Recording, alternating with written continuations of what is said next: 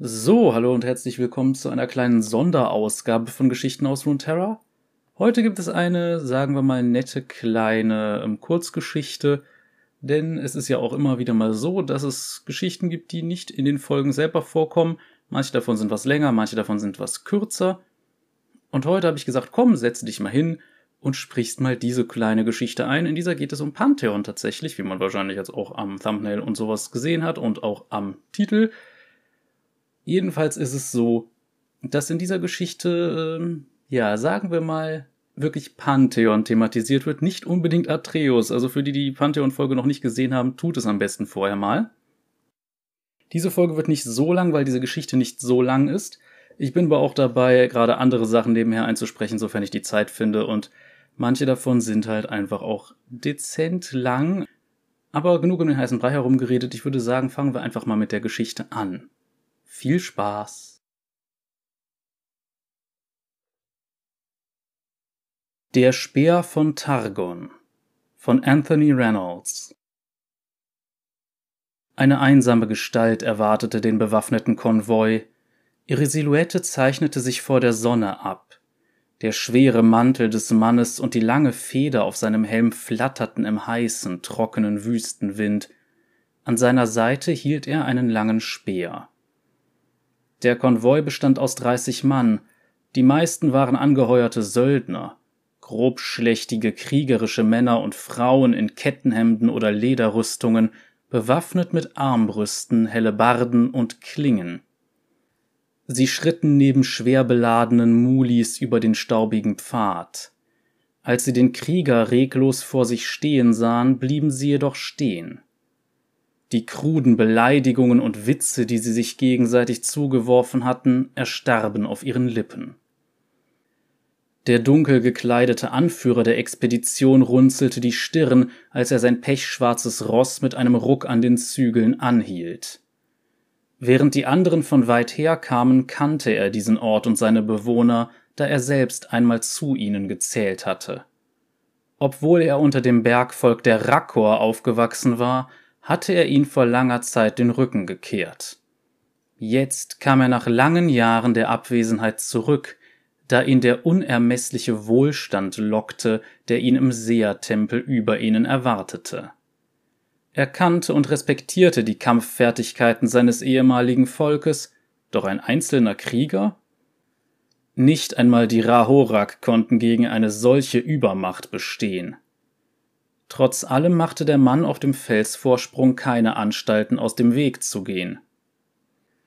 Ihr tragt Mord und Totschlag in euren Herzen, erklang die Stimme des Kriegers hart wie Eisen. Ich stamme vom Berg. Kehrt um, oder ich werde euch mit Freuden vernichten. Ihr habt die Wahl. Die Söldner grinsten und spotteten. Verpiss dich, du Irrer, rief einer von ihnen sonst spießen wir deinen Kopf auf einen Pfahl und lassen ihn am Wegrand stehen. Du bist weit von zu Hause weg, mein Freund, sagte der Anführer des Konvois. Wir reisen selbst zum Berg. Hier muss kein Blut vergossen werden. Der einsame rakoranische Krieger rührte sich nicht. Wir sind nur einfache Pilger und haben noch eine lange Reise vor uns, sagte der Anführer, und außerdem gibt es für uns kein Zurück mehr. Unsere Schiffe haben längst abgelegt, siehst du? Er deutete hinter sich. Hinter dem Konvoi, weniger als eine Meile entfernt, glitzerte das Meer im schwindenden Licht wie Drachenschuppen. Drei Galeeren waren zu sehen, die ihre Segel ausrollten und Kurs gen Norden setzten, um sich auf die lange Heimreise zu machen. Wir kommen ohne böse Absichten, das versichere ich dir, fuhr der Anführer fort, wir streben lediglich nach Weisheit. Deine Zunge ist gespalten, Schlange, entgegnete der einsame Krieger. Ihr strebt nach dem Blut des Sehers, und das wird euer Ende sein. Du wurdest auf dem Berg geboren, und jetzt wirst du in seinem Schatten sterben. Der Anführer legte seine Stirn noch tiefer in Falten und wandte sich mit einem abfälligen Schulterzucken ab. Das werden wir sehen, murmelte er. Tötet ihn! Sofort wurden Armbrüste angelegt und die Luft war vom Rauschen der Bolzen erfüllt. Der Krieger der Rakor ging jedoch nicht zu Boden. Die Bolzen prallten lediglich mit einem metallischen Klirren von seinem schweren, runden Schild ab. Dann setzte er sich in Bewegung. Er schien keinerlei Eile zu haben, er schritt mit grimmiger Entschlossenheit vorwärts, noch immer nur ein Umriss gegen die Sonne. Die Spitze seines Speeres senkte sich langsam in Richtung seiner Feinde. Wieder sauste eine Salve Armbrustbolzen durch die Luft, und wieder prallten sie von seinem Schild ab. Der erste der zornigen Söldner stürzte auf ihn zu. Eine Frau. Ihr grob gezackter Krummsäbel zielte auf die Kehle des Kriegers. Sie starb innerhalb eines Wimpernschlags, als der Speer des Kriegers ihre Brust durchbohrte. Die nächsten beiden starben fast ebenso schnell.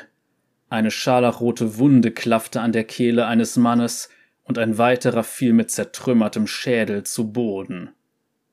Ah, schnappt ihn euch! brüllte der Anführer der Expedition und zog eine exquisite, maßgefertigte Pistole aus dem Hosenbund. Eine Wolke zog an der Sonne vorbei, so dass der Krieger deutlicher zu sehen war. Seine Rüstung war mit himmlischen Motiven verziert, und es schien, als würden Sterne im glänzenden Stoff seines dunkelblauen Umhangs glitzern. Dieses Sternenlicht funkelte auch in seinem unnachgiebigen Blick, der durch die Visierschlitze seines Helms zu sehen war. Einen Augenblick lang schien eine göttliche Macht seine Rüstung und Speerspitze zum Leuchten zu bringen, und plötzlich bekam es der Anführer der Räuber mit der Angst zu tun. Er hatte in seiner Kindheit von dieser Macht gehört, sie mittlerweile jedoch als Mythos und Legende abgetan. Der einsame Krieger bewegte sich fließend, jede Bewegung war reibungslos, effizient und tödlich. Er war unvorstellbar schnell, schneller als ein Mensch es sein dürfte. Weitere Söldner starben und ihr Blut tränkte den ausgedörrten Wüstenboden. Niemand konnte einen Treffer gegen den tödlichen Kämpfer landen, er bewegte sich mühelos durch den Kampf und näherte sich unaufhaltsam dem Reiter. Einer nach dem anderen fielen die Söldner. Schon bald machten die, die noch standen, auf dem Absatz kehrt und flohen vor dem unbezwingbaren Feind. Der Anführer der Söldner richtete seine Pistole auf den einsamen Krieger und drückte ab. Mit schier unmenschlicher Schnelligkeit bewegte sich der Krieger im letzten Augenblick ein wenig zur Seite, und der Schuss streifte lediglich die Seite seines Helmes. Der Anführer fluchte und lud seine Pistole nach, doch er war zu langsam. Der Schild des Kriegers traf ihn mitten auf die Brust, und er wurde aus dem Sattel geworfen. Er stürzte schmerzvoll und verzog das Gesicht, als der Krieger den Fuß auf seinen Brustkorb setzte und ihn zu Boden drückte. Der Anführer der Räuber blickte auf und erkannte mit Schrecken, dass er das Gesicht seines Widersachers erkannte. Ein Name lag ihm auf der Zunge, den er noch aus der Zeit kannte, in der er unter den Rakor gelebt hatte. Atreus? flüsterte er. Bist du das? Als Antwort rammte der Rakor seinen Speer in die Brust des Anführers. Atreus gibt es nicht mehr, knurrte der Krieger. Ich bin Pantheon, jetzt und für immer. Blut schäumte aus dem Mund des sterbenden Mannes, und er erschauderte. Als er sich nicht mehr rührte, zog Pantheon seine Waffe heraus und wandte sich ab.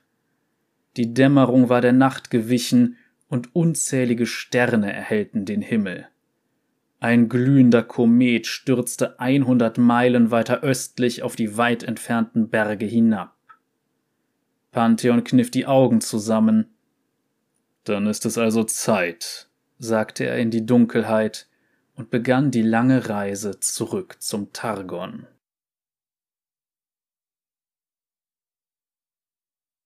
Und das war es auch schon wieder. Ich weiß, das war jetzt eine sehr, sehr kurze Geschichte, also im wahrsten Sinne des Wortes eine Kurzgeschichte. Aber was will man da machen? Jedenfalls sehen wir in diesem Fall mal, naja, Pantheon, als er eben noch Pantheon war. Ich weiß auch nicht genau, was es für ein Komet war, der jetzt in Richtung Targon geflogen ist. Aber es scheint eine gewisse Bewandtnis zu haben.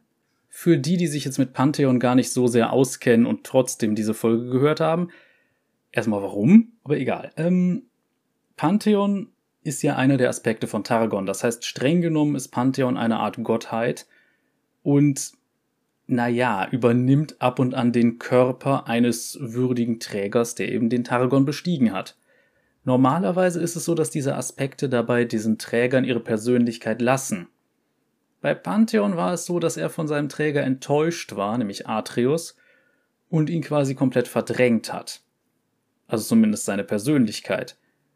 Jetzt ist es so, dass Pantheon allerdings streng genommen gestorben ist an einem Punkt, zumindest bis zum Ruination Event, wo er kurz tatsächlich mal auch als Aspekt zurückgebracht wurde, was eine eigenartige Storytelling-Entscheidung war. Aber gut, jedenfalls ist es so, dass Atreus quasi überlebt hat und immer noch die Macht des Pantheons oder zumindest einen Teil davon besitzt. Als sterblicher Mensch, was eine sehr interessante Lage ist. Hier das spielt allerdings bevor Pantheon als Gott gestorben ist. Das passiert übrigens in einem Kampf gegen Atrox, das ist allerdings nicht in irgendeiner Geschichte verewigt, sondern einfach nur, ja, wird quasi erzählt. Wird erwähnt, aber ist nicht äh, in irgendeiner Geschichte leider beschrieben. Wäre schön gewesen, hätte Riot uns da sowas zugeliefert oder ein Kurzfilmchen oder so, das wäre sehr schön gewesen, aber ich verstehe schon, dass man für ein Rework von einem Champion dann nicht gleich sowas produziert. Wobei, wenn man bedenkt, dass die für die Releases von Champions teilweise auch ziemlich krasses Zeug produzieren, na egal. Und für, ja genau, fürs Warwick Rework gab es jetzt zum Beispiel einen kleinen Kurzfilm und der war echt gut gemacht. Aber egal, spielt ja jetzt auch keine große Rolle. Das war es jedenfalls jetzt schon. Ich weiß, das war eine sehr kurze Geschichte. Keine Sorge, es kommen irgendwann auch wieder längere Sonderfolgen, nur da müsst ihr halt entsprechend euch ein bisschen gedulden, denn ich muss das halt neben meinem Job und dem Projekt, das ich hier sonst sowieso auf dem Kanal bringe, also die Samstagsfolgen, auch noch, äh, ja, meine Pen-and-Paper-Runden und was nicht sonst noch alles hier ist.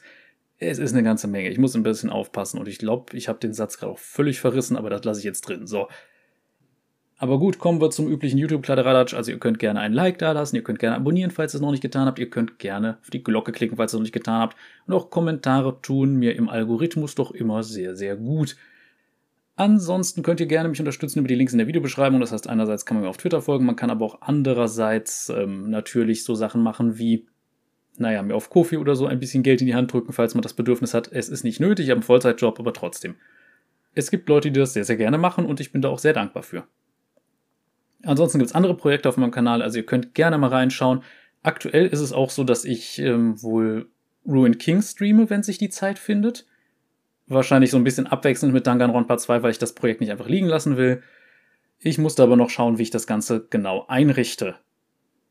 Aber das war auch echt so eine Sache. Übrigens, hier ist das Spiel. Tschüss. Okay, Riot, da hätte man vielleicht vorher mal einen Release-Termin ankündigen können, anstatt einfach nur, ja, Herbst 2021 und plötzlich so, Block, hier ist es. Aber meinetwegen. Aber gut, das wär's von meiner Seite. Wir sehen uns dann wahrscheinlich bei der nächsten regulären Folge wieder. Bis dahin, Cheerio.